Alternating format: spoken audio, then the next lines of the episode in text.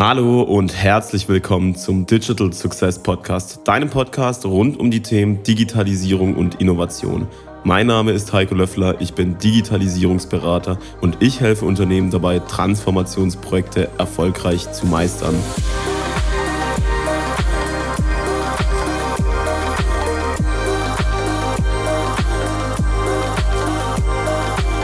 Wie viel Mensch braucht unsere digitale Zukunft eigentlich noch? Welche neuen Skills, Tools und Mindset brauchen wir jetzt, wenn Maschinen und Roboter immer mehr unseren Job übernehmen? Mit genau diesen Fragen beschäftigt sich Simone Liss. Sie ist Gründerin von MatchLab N und Corporate Innovation Expertin und das seit über einem Jahrzehnt. 2011 ist die gebürtige Schwäbin mit nichts als einem Koffer und einer Idee ins Silicon Valley gezogen. Gegen den guten Rat ihrer Familie hat sie ihre sichere Managerkarriere in Deutschland hinter sich gelassen und eine komplett neue Existenz in Kalifornien aufgebaut. Dort angekommen hat sie unter anderem als Kommunikationsexpertin mitgeholfen, das erste internationale Büro für Airbnb zu eröffnen, sowie das West Coast Office von Mandala, einer globalen sinnorientierten Innovationsberatung. Simone bringt heute deutsche CEOs nach Kalifornien, um sie dort mit innovativen Startups zu vernetzen und ihnen das Geheimrezept des Silicon Valley Mindsets zu vermitteln. In der Pandemie hat sie zusätzlich das community-getriebene berufliche Weiterbildungsprogramm Future Ready Woman aufgebaut, in dem sie, beginnend mit einer Masterclass, einzigartige menschliche Fähigkeiten wie Kreativität, kritisches Denken sowie emotionale Intelligenz trainiert und mit ihrer Gewandtheit kombiniert. Oder wie sie es nennt, Digital Fluency. Und was sie unter Digital Fluency genau versteht und wie wir es schaffen, genau diese Fähigkeiten im Rahmen der digitalen Transformation bestmöglich einzusetzen. Darüber habe ich mit ihr gesprochen und deswegen freut euch auf das Gespräch. Es ist super interessant und wir legen direkt los.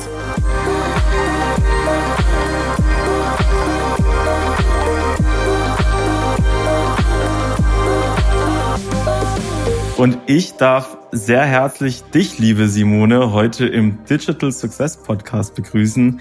Ich glaube, wenn irgendein Podcast heute für die Distanz zwischen den zwei Personen, die jetzt heute miteinander hier sprechen werden, gewinnen würde, dann wären wir das wahrscheinlich, weil du sitzt ja dann doch fast am anderen Ende von dem, von dem Planeten. Und deswegen erstmal, liebe Simone, wo treffe ich dich denn gerade an und wie geht's dir? Liebe Heiko, ja, liebe Grüße hier von Venice Beach aus meiner schönen Garage. Und das stimmt, uns trennen die Entfernung, aber ganz ehrlich, im Herzen bin ich ja Schwäbin. Von daher trennen uns doch nicht ganz so große Weiten. So sieht's aus, so sieht's aus. Bevor wir gleich ein bisschen mehr auch zu der Frage, die sich sicherlich jetzt einige schon stellen werden, wie kann man denn aus dem Schwabeländle äh, rüber nach USA gehen, stellen werden, will ich dir noch einfach so ein paar kurze Warm-up-Fragen stellen, die mich interessieren, aber vielleicht auch den einen oder anderen oder die eine oder andere Zuhörerin. Und zwar beantwort doch einfach mal ganz schnell mit einem Wort jeweils die drei Fragen. Und zwar erstens, was ist deine Lieblingstechnologie? Zweitens, was ist dein Lieblingsbuch? Und drittens, USA, was ist dein Lieblingsfastfood? Also schieß mal los, liebe Simone.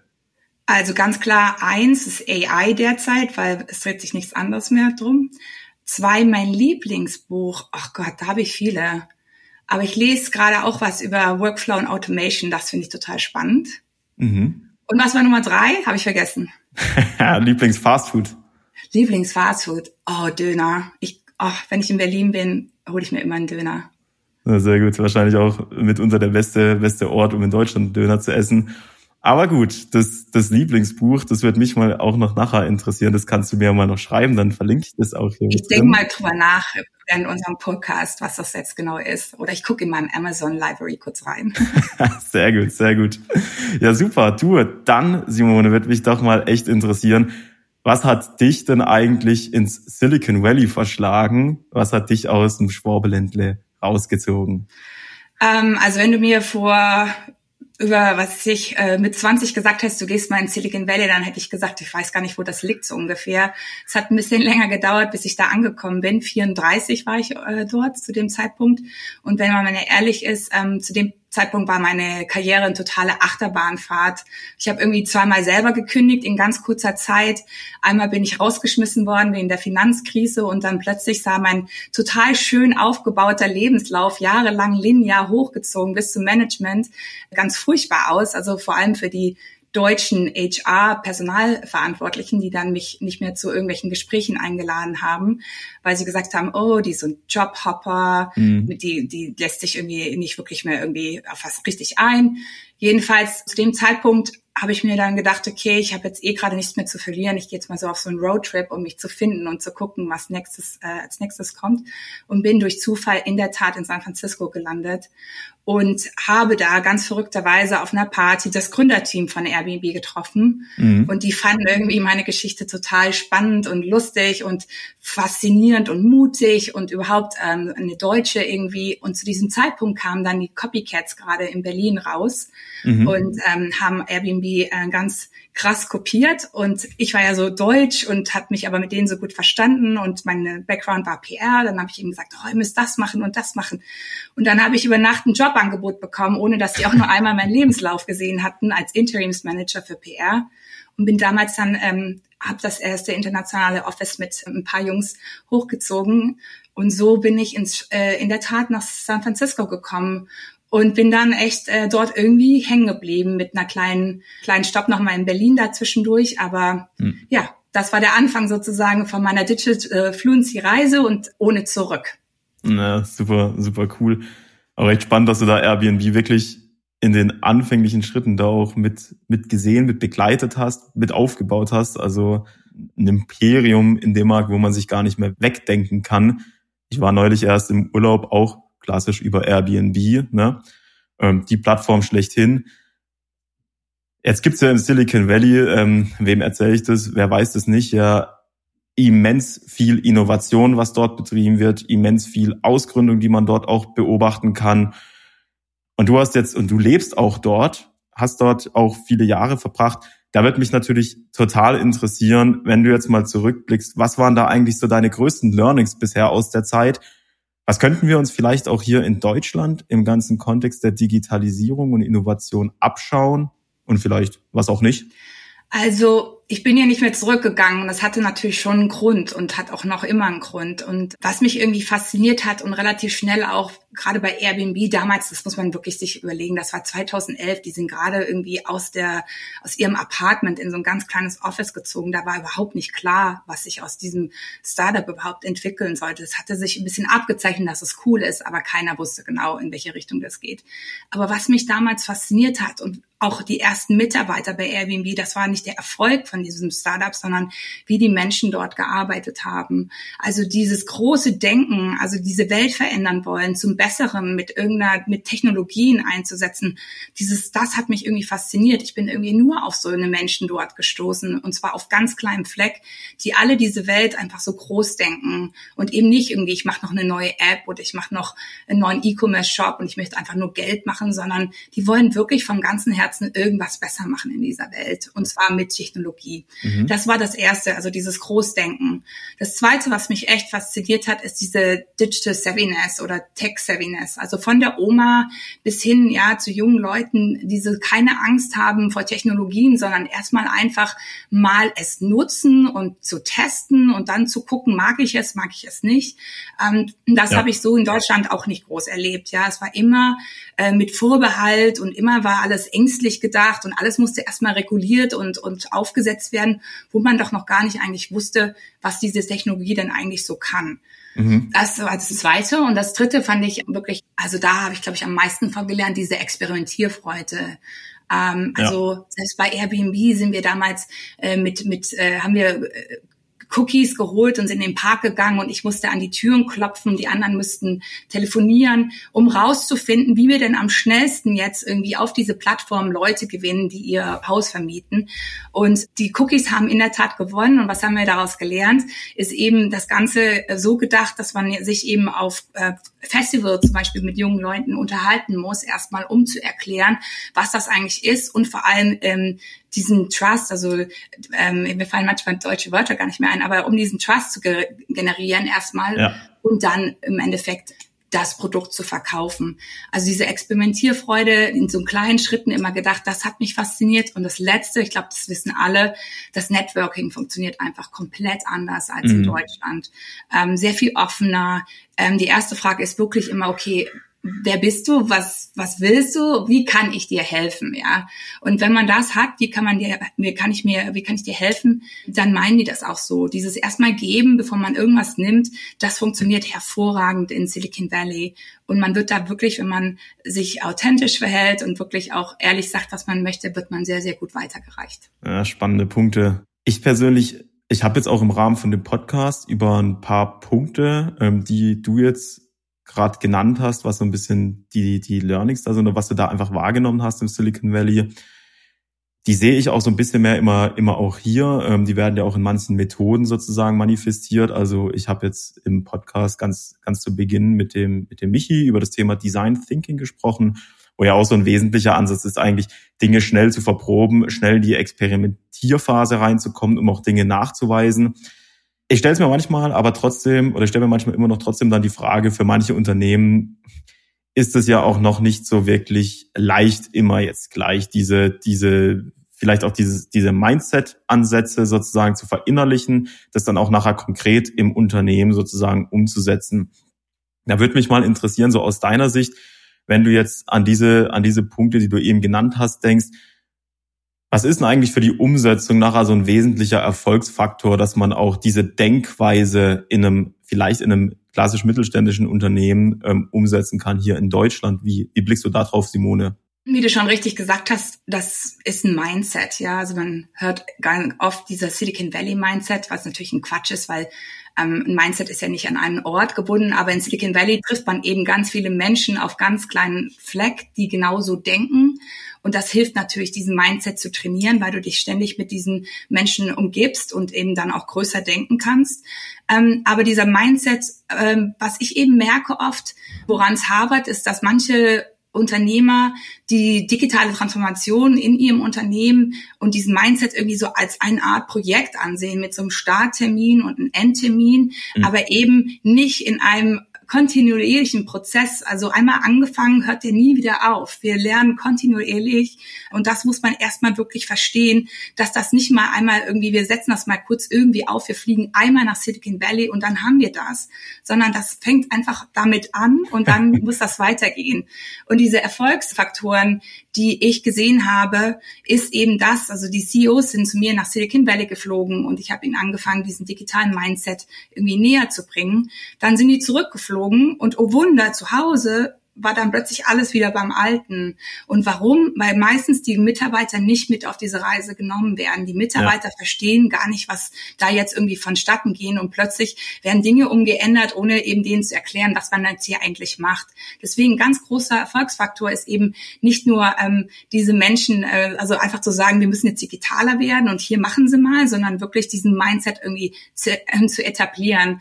Und dazu gehört natürlich zu überlegen, okay, wie viel Mensch brauchen wir denn eigentlich in dieser dieser Zukunft noch? Ne? Was macht denn überhaupt AI? Ja. Die meisten Mitarbeiter, die ich treffe, die wären eigentlich interessiert an die an, an digitalen oder digitaler zu werden, aber vielen mangelt es einfach an, wie mache ich das denn eigentlich? Wo fange ich denn an? Vor allem bei dieser Schnelligkeit, die wir gerade irgendwie haben, wo mir auch selbst als Innovationsexpertin hier vor Ort total die Luft ausgeht, da frage ich mich schon, wie macht man dann das, wenn man 24 Stunden irgendwie äh, sieben Tage die Woche irgendwie ganz anderen Job eigentlich hat? Und deswegen geht es eigentlich im ersten Schritt darum, denen zu erklären, okay, was passiert denn da gerade, diese Angst zu nehmen, ähm, im nächsten Schritt zu überlegen, welche Skills brauchen wir denn jetzt in der Zukunft? Also ist es denn jetzt wirklich, was heißt denn digital eigentlich? Ja, also heißt das irgendwie, müssen alle Coder werden oder irgendwie sowas? Das denken auch viele Menschen, ist auch so ein Mythos. Ja, Aber Klassiker. digital bedeutet so viel mehr heutzutage. Eben, wenn man gerade denkt, was denn am Ende noch übrig bleiben sollte von uns als Mensch, dann gehe ich halt ganz stark in die Richtung und komme von der Human Power Seite her und denke mir so, Skills wie Kreativität, emotionale Intelligenz. Das sind alles die Dinge, die uns wirklich ähm, einzigartig machen und die uns wahrscheinlich auch in der Zukunft irgendwie zukunftsfähig machen werden. Und deswegen mein Erfolgsfaktor, glaube ich, ist, dass man weg von diesem reinen digitalen und technologiegetriebenen Hard Skills äh, ja. irgendwie seine Mitarbeiter eher darauf schult, eben diese eher so sag ich mal, ein bisschen digital an der Oberfläche Skills mit, mit ihren eigentlichen Human Power Skills zu kombinieren. Das ist für mich der Erfolgsfaktor. Jetzt hast du ganz, ganz viel Spannendes genannt. Ich habe mehrere Fragen dazu. Ich würde einmal ganz zu Beginn deiner Aussage dann nochmal einsteigen wollen. Und zwar hattest du auch gesagt, zu dir sind sehr viele deutsche CEOs sozusagen in Silicon Valley gekommen, die da mal so schauen wollten, wie macht man es da, ein bisschen die Luft schnuppern wollten. Mit was für, mit was für Fragestellungen, Problemen sind denn eigentlich zu dir hingekommen? Also welche Fragen hat sich ein oder eine deutsche CEO gedacht und gestellt, als bei dir war? Das kommt ein bisschen drauf an, glaube ich, in welchem Stadium dieser CEO in selber in seiner digitalen Fluency oder digitalen Transformation ist. Also wie digital ist er denn selber? Aber grundsätzlich die meisten rufen bei mir an und sagen, Simone, wir müssen inspiriert werden. Und mhm. wir würden gerne nach Silicon Valley kommen, um irgendwie zu lernen. Und dann frage ich natürlich, okay, was wollt ihr denn lernen? Da geht es ja. oft eben um digitale Disruption, ja, also die Innovationsmodelle, die Geschäftsmodelle zu erkennen, die wirklich irgendwie gefährlich sein könnten und wettbewerbsfähig irgendwie die Wettbewerbsfähigkeit zu steigern im eigenen Unternehmen.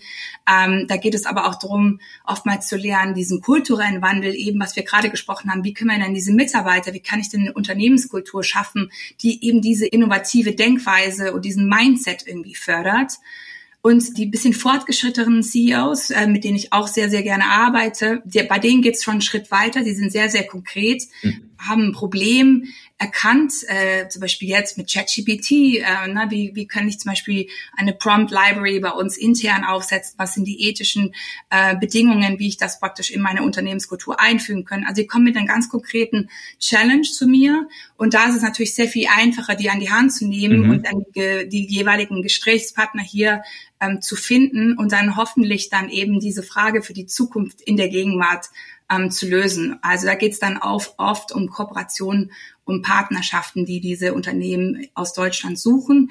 Ähm, ja. Zum einen eben Startups bei sich als das Produkt zu integrieren, aber eben vielleicht auch ihren Kunden oder das Produkt bei ihnen einzubauen. Genau. Also un unterschiedlichste Fragestellungen sozusagen vom, vom Groben ins Feine rein. Das wäre jetzt auch meine Folgevermutung gewesen, dass sozusagen je genauer die Fragestellung, je reifer auch die, die CEOs sozusagen in diesem, in diesem Digitalthema sind, desto präziser die Fragen sind, desto einfacher ist wahrscheinlich dann eben konkretes Netzwerk ähm, zur Verfügung zu stellen, die mit gewissen Startups oder ähnlichen Unternehmen in Verbindung zu setzen. Und je gröber, je, je schwammiger sozusagen noch das Zielbild und die Vorstellung ist, desto diffiziler wird es wahrscheinlich auch. Du hast jetzt über Digital Fluency gesprochen. Der Begriff sagt jetzt wahrscheinlich noch nicht allen was. Kannst du es mal kurz erklären, was du unter dem Begriff eigentlich verstehst? Ja, es ist äh, in der Tat ein ganz neuer Begriff und ähm, ich versuche es mal so zu erklären, indem man äh, das mit einer Analogie vergleicht, wie man irgendwie eine Sprache lernt heutzutage. Also klar, wenn du eine Sprache lernst, musst du natürlich auch erstmal die Wörter, Vokabeln pauken, so wie wir das in der Schule gelernt hatten. Und so ist das nichts anderes mit der mit der mit den digitalen Technologien. Man muss schon verstehen, äh, man muss kein Coder werden, aber man muss schon verstehen, welche Emerging Technologies gibt's denn derzeit. Ja, sagt mal die so die Top 10. Äh, wenigstens vom Begriff erstmal her. Und dann geht es weiter, dann muss man verstehen, was sind denn diese Charakteristika dieser Technologien, ja, also was sind die Vorteile, was sind die Gefahren, die diese ähm, Technologie mit sich bringt. Und dann vielleicht auch noch einen Schritt weiter zu überlegen, okay, was könnte denn diese Technologie jetzt für mich in meinem Unternehmen, also für meine Industrie, für mein Unternehmen, aber auch für meinen Job und für mein privates Leben denn eigentlich bedeuten. So, das ist erstmal so diese Grundvokabeln, die jeder irgendwie verstehen muss. Und da gibt es tolle Bücher, die man darüber lesen kann und so weiter. Ähm, aber dann geht's irgendwie, was ich mit Digital Fluency meine, geht einen Schritt weiter. Und man kann nur digital fluent werden, wenn man diese Grundkenntnisse, diese Basics erstmal hat. Sonst geht das mhm. nicht. Und was ich damit verstehe, ist in der, genau wie in der Sprache, wenn man dann diese Vokabeln zu Wörtern, zu Sätzen zusammenfassen kann und dann immer mehr fluent wird am Ende, kann man vielleicht ähm, richtige Konversationen in dieser Sprache führen. Oder ich gehe noch einen Schritt weiter, vielleicht kann man ein Gedicht schreiben oder man kann Schauspiele aufschreiben. So, und dann braucht man nämlich noch ganz andere Skills dazu. Dann geht es nicht nur um diese Wörter aneinander zu reihen, sondern da geht es darum, auch irgendwie Kreativität reinzubauen, ähm, vielleicht Empathie, ja, um dein Gegenüber besser zu verstehen. Es geht darum, Kommunikationsfähigkeiten, Networking, all diese Dinge, also diese Soft Skills, von denen ich vorhin gesprochen habe, oder ich nenne die Human Power Skills, diese Skills kommen damit rein und das vermischt sich alles miteinander. Und so kann man dann eben am Ende, wenn man im Technologiegedanken ist, eben Lösungen entwickeln und zwar vom Problem ausgedacht, ja, ähm, sucht man eben sich wirklich äh, verschiedene Technologien als Tool nennt man das. Also ich Viele denken immer Technologie als Lösung, aber ich sehe Technologie als irgendein Tool. Ja. Und dann denkt man sich, okay, welches Tool könnte jetzt eigentlich für mein Problem gut sein? Und oftmals ist es eine Kombination, besonders im AI-Bereich, mit ganz vielen verschiedenen. Und dann kreiert man das alles miteinander und als Beispiel zum Beispiel, es geht halt, äh, wenn du sagst im HR-Bereich, ich möchte jetzt ein ähm, oh, ich möchte jetzt auch einen Robot einbauen und ein Chatbot und ich möchte das alles irgendwie automatisieren, dann muss man sich natürlich, und hier kommt die Empathie und emotionale Intelligenz rein, schon fragen, okay, wann macht denn dieser Bot überhaupt Sinn? Wann sollte man denn automatisieren? Und wann möchte man denn eigentlich mit den persönlichen HR-Mitarbeiterin sprechen? Ja. Und das ist das, was ich unter Digital Fluency verstehe. Also eine neue Sprache, ein Mindset, der proaktiv ähm, ganz viele verschiedene Skills miteinander kombiniert. Und ich glaube, dass es eben digital und Human Power Skills miteinander sein müssen. Das Wort proaktiv, das fand ich jetzt, also das war aus meiner Sicht genau das richtige Stichwort hier in dem, in dem ganzen Kontext. Also ich finde es super, wie du das jetzt erstmal beschrieben hast. Und das geht ja so richtig in Richtung, die breite Masse oder die, die Schwarmintelligenz zu ermöglichen, die eben sprechfähig, die kommunizieren kann mit, mit diesen ganzen neuen Technologien, Anwendungsszenarien und somit wir auch in der breiten Masse nachher über den sinnvollen Einsatz von solchen Technologien sprechen und nachdenken können, ohne dass alles sozusagen top-down von oben irgendwie runterputzelt im Sinne von, wir machen jetzt mal ähm, Generative AI und jetzt stülpen wir das überall mal drüber, wo wir das finden, sondern andersrum, von unten kommt. Jeder kann das so mal in einem gewissen Maß auch für sich bewerten, auch drüber nachdenken, wo etwas Sinn machen kann und dann von unten eben können wir da entsprechende Ideen auch mit generieren in der Organisation. Das finde ich einen, einen ganz spannenden Ansatz. Das, das merke ich auch bei mir in der, in der Erfahrung in den Projekten, gerade bei Unternehmen, die vielleicht in den, in den Themen, wo ich unterwegs bin, auch im Digitalisierungskontext noch nicht so weit sind, dass es unglaublich wichtig ist, mal auf der gesamten operativen Arbeitsebene so, eine, so ein Basisverständnis mal zu schaffen. Also um was geht es jetzt bei einem IoT-Projekt? Was bedeutet die Technologie? Was kann die? Was kann die vielleicht auch nicht? Dass wir alle schon mal so ein bisschen in der gleichen Sprache auf jeden Fall zu Beginn kommunizieren können und uns nicht mehr nur noch mit Händen und Füßen austauschen müssen. Ich würde jetzt gerne mal mit dir so ein kleines Gedankenspiel machen, das da auch anknüpft an dem Ganzen. Und zwar jetzt stell dir doch mal vor, ich wäre jetzt CEO für einem deutschen mittelständischen Unternehmen.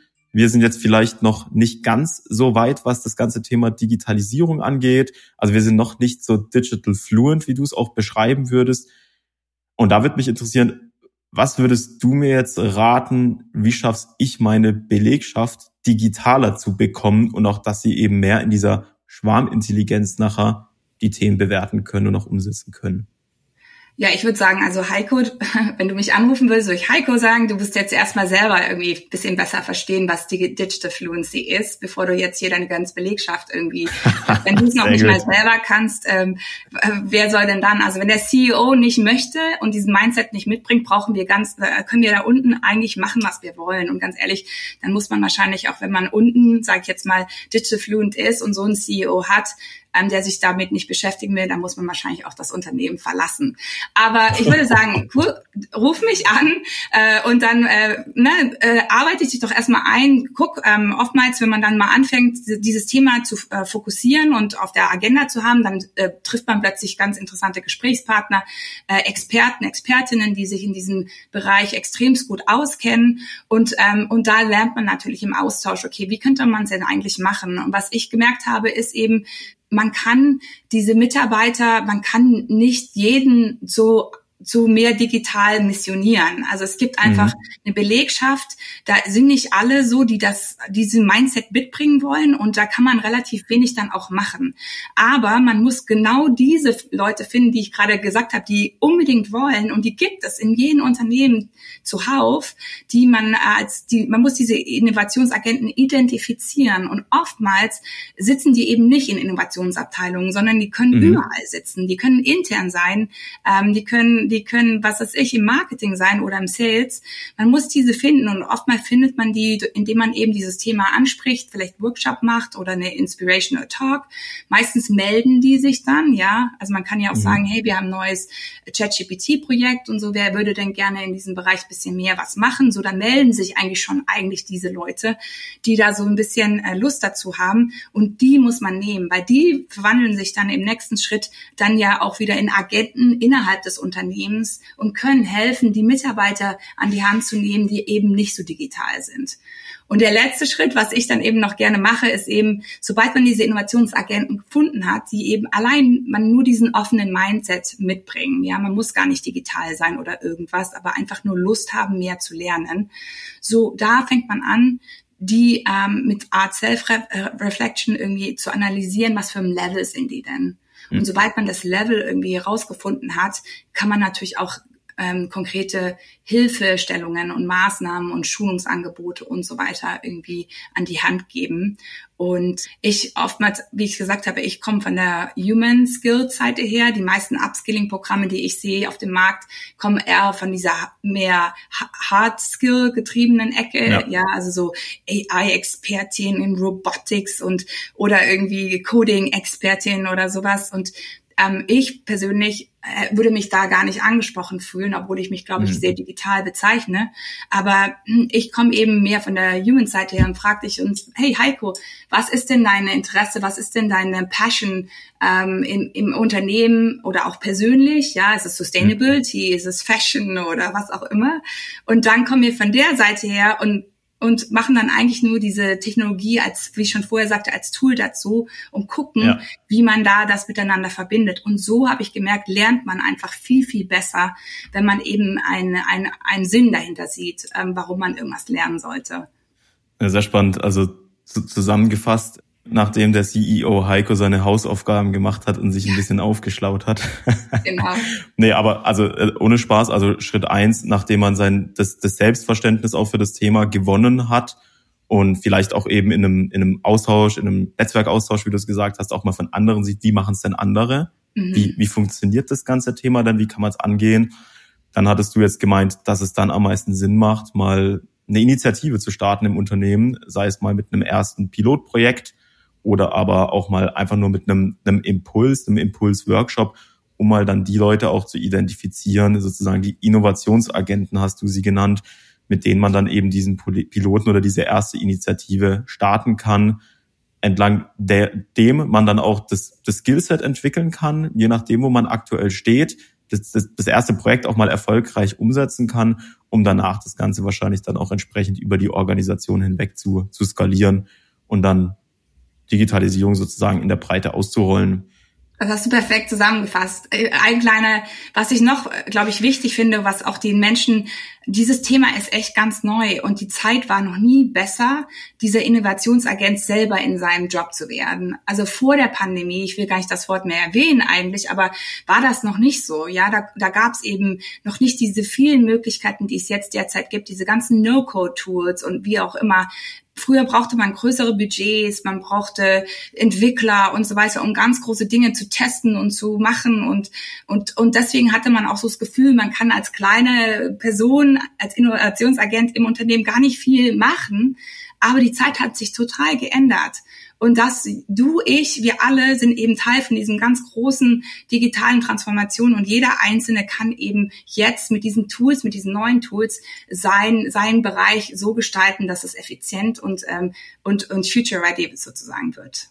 Das ist nochmal wirklich ein, ein, sehr spannender Punkt, weil das stimmt tatsächlich. Also wenn ich, wenn ich irgendwie zurückdenke, wie hat man denn vor, vor mehreren Jahren, wie, hat, wie hätte man dort mal, sage ich jetzt mal, einen ersten Testpiloten im AI-Umfeld umgesetzt. Also das wäre ja, da wärst du ja nicht dran rumgekommen, da dich erstmal extrem in die Programmierung einzuarbeiten.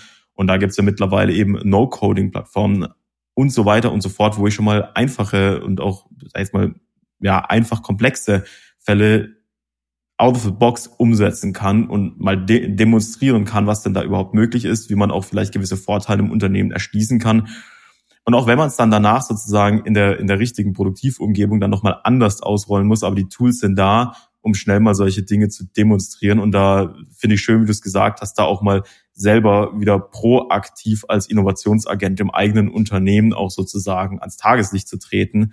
Also finde ich definitiv eine sehr gute Ermutigung für alle, das auch entsprechend zu tun. Es gibt so viel Tools, man im AI-Umfeld, ich meine, gut, da sieht man jetzt auch wieder so ein bisschen den klassischen Hype-Cycle meiner Meinung nach, aber da sprießen ja die Tools in allen Richtungen nur so raus, was man damit machen kann. Und natürlich in allen anderen Technologien sieht man auch ähnlich viel, was man verwenden kann. Was mich noch interessieren würde, bevor wir uns langsam aber sicher auch schon Richtung Ende des Gesprächs begeben, liebe Simone, wenn ich jetzt als Unternehmen gerade, du hattest vorhin gesagt, so, so zehn Technologien auf dem Schirm haben sollte, die auch vielleicht gegebenenfalls aus dem Silicon Valley getrieben Wettbewerb befördern, wo ich auch als, als CEO von einem deutschen Unternehmen auf jeden Fall drauf schauen sollte, was sich da so tut, um auch meine Wettbewerbsfähigkeit ähm, sicher zu halten und sicherzustellen. Was sind aus deiner Sicht so die Top-Technologien neben AI gerade, die man da so ein bisschen auf dem Schirm haben sollte? Es kommt natürlich ein bisschen drauf an, welche Industrie, in welchem Bereich du bist, weil es unterscheidet sich natürlich schon. Aber klar, äh, es geht weiter in Blockchain, auch Metaverse, wo alle irgendwie die Augen drehen. Das ist jetzt nicht die richtige Technologie, aber sagen wir mal Virtual Reality und Augmented Reality ist, glaube ich, gehört da natürlich auch extremst mit rein, was ja. natürlich auch durch AI auch noch, noch weiter getrieben wird.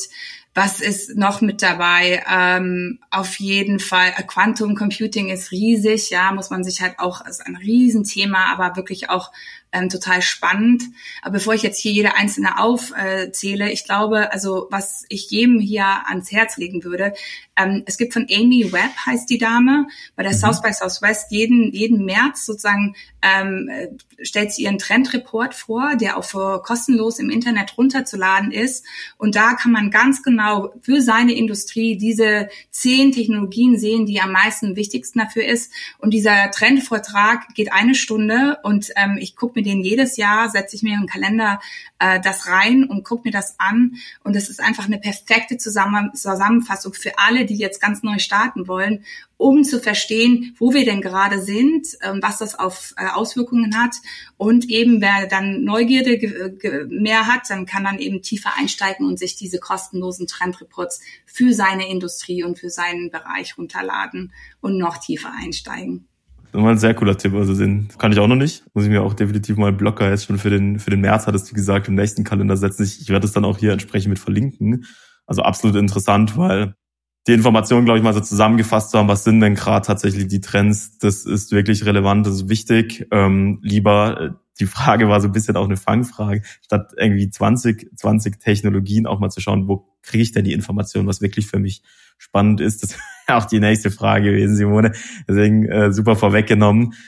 Ich würde jetzt einfach noch mal so ein bisschen rauszoomen aus dem ganzen Innovations-, aus dem ganzen Technologiebereich, über den wir uns jetzt gerade unterhalten haben und dir noch die Frage stellen, wenn du jetzt so ein bisschen an dich zurückdenkst, als du noch im, im Schwabeländle hier warst, was würdest du nach deiner ganzen Zeit jetzt auch in den USA, was würdest du da so deinem jüngeren Ich rückblickend raten? Also ich würde, glaube ich, ich hätte mir gewünscht, dass ich schon in der Schule und ich erst mit 34 das verstanden hätte, ähm, dass eine erfolgreiche Karriere nicht immer geradlinig verlaufen muss und dass es vor allem nicht an äußeren Erfolgsfaktoren ähm, gemessen werden muss, sondern wirklich von der inneren Erfüllung und von der Zufriedenheit. Also wie gerne mache ich denn meinen Job? Das heißt nicht, dass man sich keine realistischen Ziele setzen sollte. Aber wenn man 18 ist und dann gesagt hat, was willst du sein? Das ist einfach, ähm, ich war, wollte ja halt nicht Arzt oder Anwalt. Ich wusste gar nicht, was ich sein will. Und das äh, hätte ich mir gewünscht, dass mir jemand einfach gesagt hat, okay, du kannst dir ein realistisches Ziel mal setzen. Ja, aber du sollst einfach nie vergessen, dass einfach das Leben und die Reise dorthin ist einfach schon deine Karriere. Und oftmals eben wie bei mir diese Achterbahnfahrten, wenn man denkt, oh mein Gott, jetzt geht's gar nicht mehr weiter. Aus diesen Krisen ist bei mir eigentlich immer eine Chance geworden. Und ähm, ich würde eben wirklich jedem, vor allem jungen Frauen raten, irgendwie dieses, dieses mutig sein mal und auch Risiken einzugehen und authentisch zu bleiben und aber ganz wichtig einfach zu auf das Bauchgefühl auch manchmal zu hören und sich nicht von allen anderen um dich herum ständig ähm, weisen zu lassen und zu denken, was für dich das Richtigste ist. Ich glaube, das ist das, ähm, das ist das, glaube ich, wo ich hätte gerne mehr eine, ein Role Model gehabt und nicht eben so ein schwäbisches äh, Korsett mit fleißig sein, äh, perfektionistisch sein und nein, das kann man nicht. Man kann seine Karriere nicht äh, oder das kann man den Job kann man nicht nach zwei Jahren kündigen. Das sieht schlecht aus und so. Na, so das hätte ich gerne gehabt, dass mir das jemand gesagt hätte oder ich jemand kennengelernt hätte, der einfach mal eine ganz andere Karriere gehabt hätte. Sehr schön. Also nicht sozusagen den mit Punkt zum 18. Geburtstag vorgefertigten Meilenstein Wasserfallplan für die restlichen x Jahre. Genau. Mit dem Bausparer gleich noch dazu. Und das Grundstück nebenan. Mir wurde tatsächlich geraten, als ich 18 war, ich soll doch Lehrerin werden. Das wäre doch ein total toller Beruf, weil wenn man dann Kinder hätte, dann könnte man da so schön die Ferien zusammen genießen und so. Und ich, zu dem Zeitpunkt dachte ich mir so, ich will überhaupt gar keine Kinder. Ich habe natürlich jetzt Kinder, aber zu dem Zeitpunkt war ich so weit davon, davon entfernt und ja. äh, ich wollte einfach gar nicht, wusste gar nicht, was ich sein will, aber das auf jeden Fall nicht. Naja, deswegen ähm, wäre schön, glaube ich. Aber ich glaube, die, die neue Generation da, die neuen Eltern, glaube ich, ermuntern ihre Kinder hoffentlich doch mehr dazu, das zu machen, worauf sie Lust haben. Sehr schön. Simone, zum Abschluss, du hattest es schon erwähnt, auch gerade ähm, das Thema Frauen in dem Thema noch mehr mit voranzubringen, das beschäftigt dich. Deswegen sag doch mal noch, und das ist sozusagen auch meine abschließende Frage an dich, ähm, die Zeit rast. Wo findet man dich? Und erzähl doch mal noch ein bisschen kurz was auch zu deiner Arbeit, die du so machst. Also, wie ich schon gerade eben sagte, aus diesen Krisen, aus diesen Achterbahnfahrten entsteht ja oftmals Sachen, die man so vorher gar nicht hätte erklären können und vielleicht auch sogar manchmal was Besseres. Und in meinem Fall war das in der Tat so. Ich habe ähm, in der Pandemie über Nacht äh, mein Consulting-Business war weg, ja, weil deutsche CEOs ja hier einfliegen und dadurch, es war ja praktisch nicht mehr möglich zu reisen und keiner wusste, dass das ja anderthalb Jahre auch so ist. Ähm, aber auf der auf das hatte mir dann damals Zeit zum Nachdenken gegeben und überhaupt auch mal nachzudenken, was hat denn gut funktioniert die letzten zehn Jahre und was irgendwie nicht so gut. Und was mir aufgefallen ist, ist eben, dass sich fast keine Frauen mit in diesen Leadership Programmen hatte, die nach Silicon Valley gekommen sind und mich aber immer mit der Frage so, wo sind die denn eigentlich, aber einfach nur damit nicht proaktiv so schön mich nicht weiter beschäftigt habe. Und in der Pandemie habe ich gedacht, jetzt habe ich Zeit und jetzt beschäftige ich mich. Ich suche diese Frauen, die digitaler werden wollen in diesen Unternehmen, weil die CEOs suchen die nämlich, weil sie diverser werden wollen und Innovation auch mit Diversität total viel zu tun hat. Und habe angefangen, diese Frauen auf LinkedIn zu suchen, zu interviewen und habe daraus ein neues Programm entwickelt, das heißt Future Ready Woman. Und wenn du mich fragst, wo findet man mich? Also eben www.Future Ready Woman ist zum Beispiel eine gute Möglichkeit, äh, mich zu finden. Ähm, ich habe angefangen eben diesen Frauen mein Digital Fluency Methode, die ich selber eigentlich für mich persönlich, für meine Consulting Business, für die CEOs entwickelt habe, diesen Frauen beizubringen.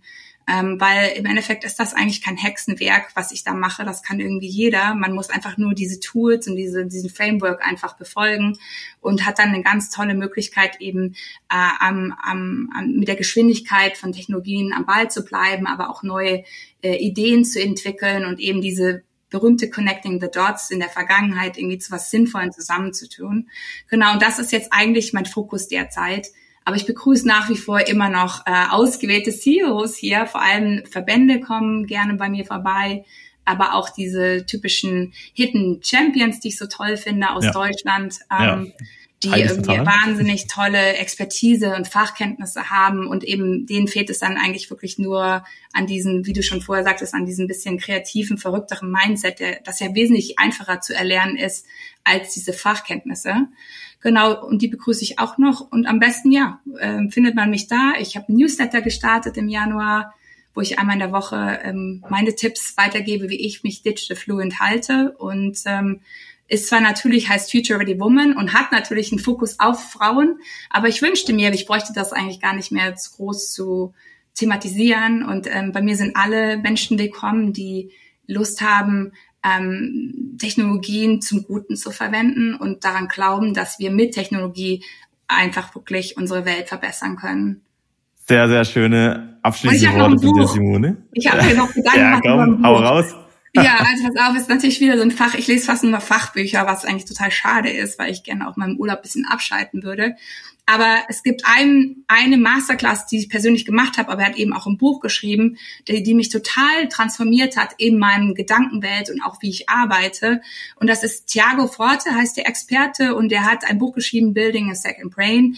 Und ich erzähle jedem davon und ich glaube, davon kann ganz viele Menschen davon lernen. Der hat jetzt gerade ein neues Buch, im August kommt das raus, das heißt Para, das ist so eine Methode, wie man mehr Produktivität in seine Arbeitsweise bekommt. Und warum es so transformierend für mich war als Frau, ist eben, ich habe zwei Kinder, ich bin eine tolle Ehefrau, ich habe ein Business, so und ich brauche aber auch Zeit für mich. Und ich habe oder ich suche händeringend nach Möglichkeiten, mich äh, zu automatisieren und eben ein besseres Ich sozusagen zu werden und dafür dann mehr Zeit für meine Familie oder für Dinge äh, frei zu haben, ähm, die mich wirklich, ähm, die mir Freude bereiten und ähm, die, die mich so am Leben halten. Genau. Und deswegen, das sind zwei Tipps, glaube ich, die ich weitergeben kann. Und das letzte vielleicht noch diese 4000 Wochen. Das hat mich auch, ich weiß den, den Autor leider nicht mehr, aber das hat mich auch ja. extremst zum Nachdenken gebracht.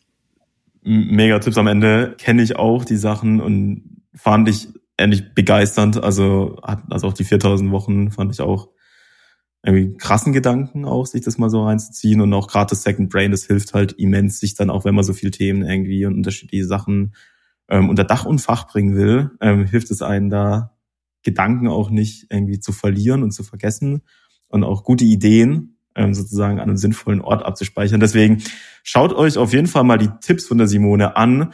Simone, dir auf jeden Fall Vielen lieben Dank für das tolle Gespräch. Ähm, wir haben alles einmal über alles gesprochen, äh, Erfahrungen aus dem Silicon Valley, Change-Agenten, sozusagen Innovationsagenten, um die Digitalisierung im Unternehmen voranzubringen. Wir hatten es über einen Tipp auch, wo man sich die aktuellen Trends einmal im Jahr, die man sich als auch gerade als Leader in dem Bereich entsprechend anschauen sollte, um das mit auf dem Schirm zu haben. Und jetzt zu guter Letzt dann auch noch über die Buchtipps von der Frage zu Beginn. Simone, ich fand's super toll, dich mal wieder zu sehen und mit dir hier zu quatschen. Vielen lieben Dank und ich wünsche dir einen wunderschönen Tag noch. Danke auch. Schöne Grüße nach Deutschland. Tschüss, Heiko. Ciao, Simone.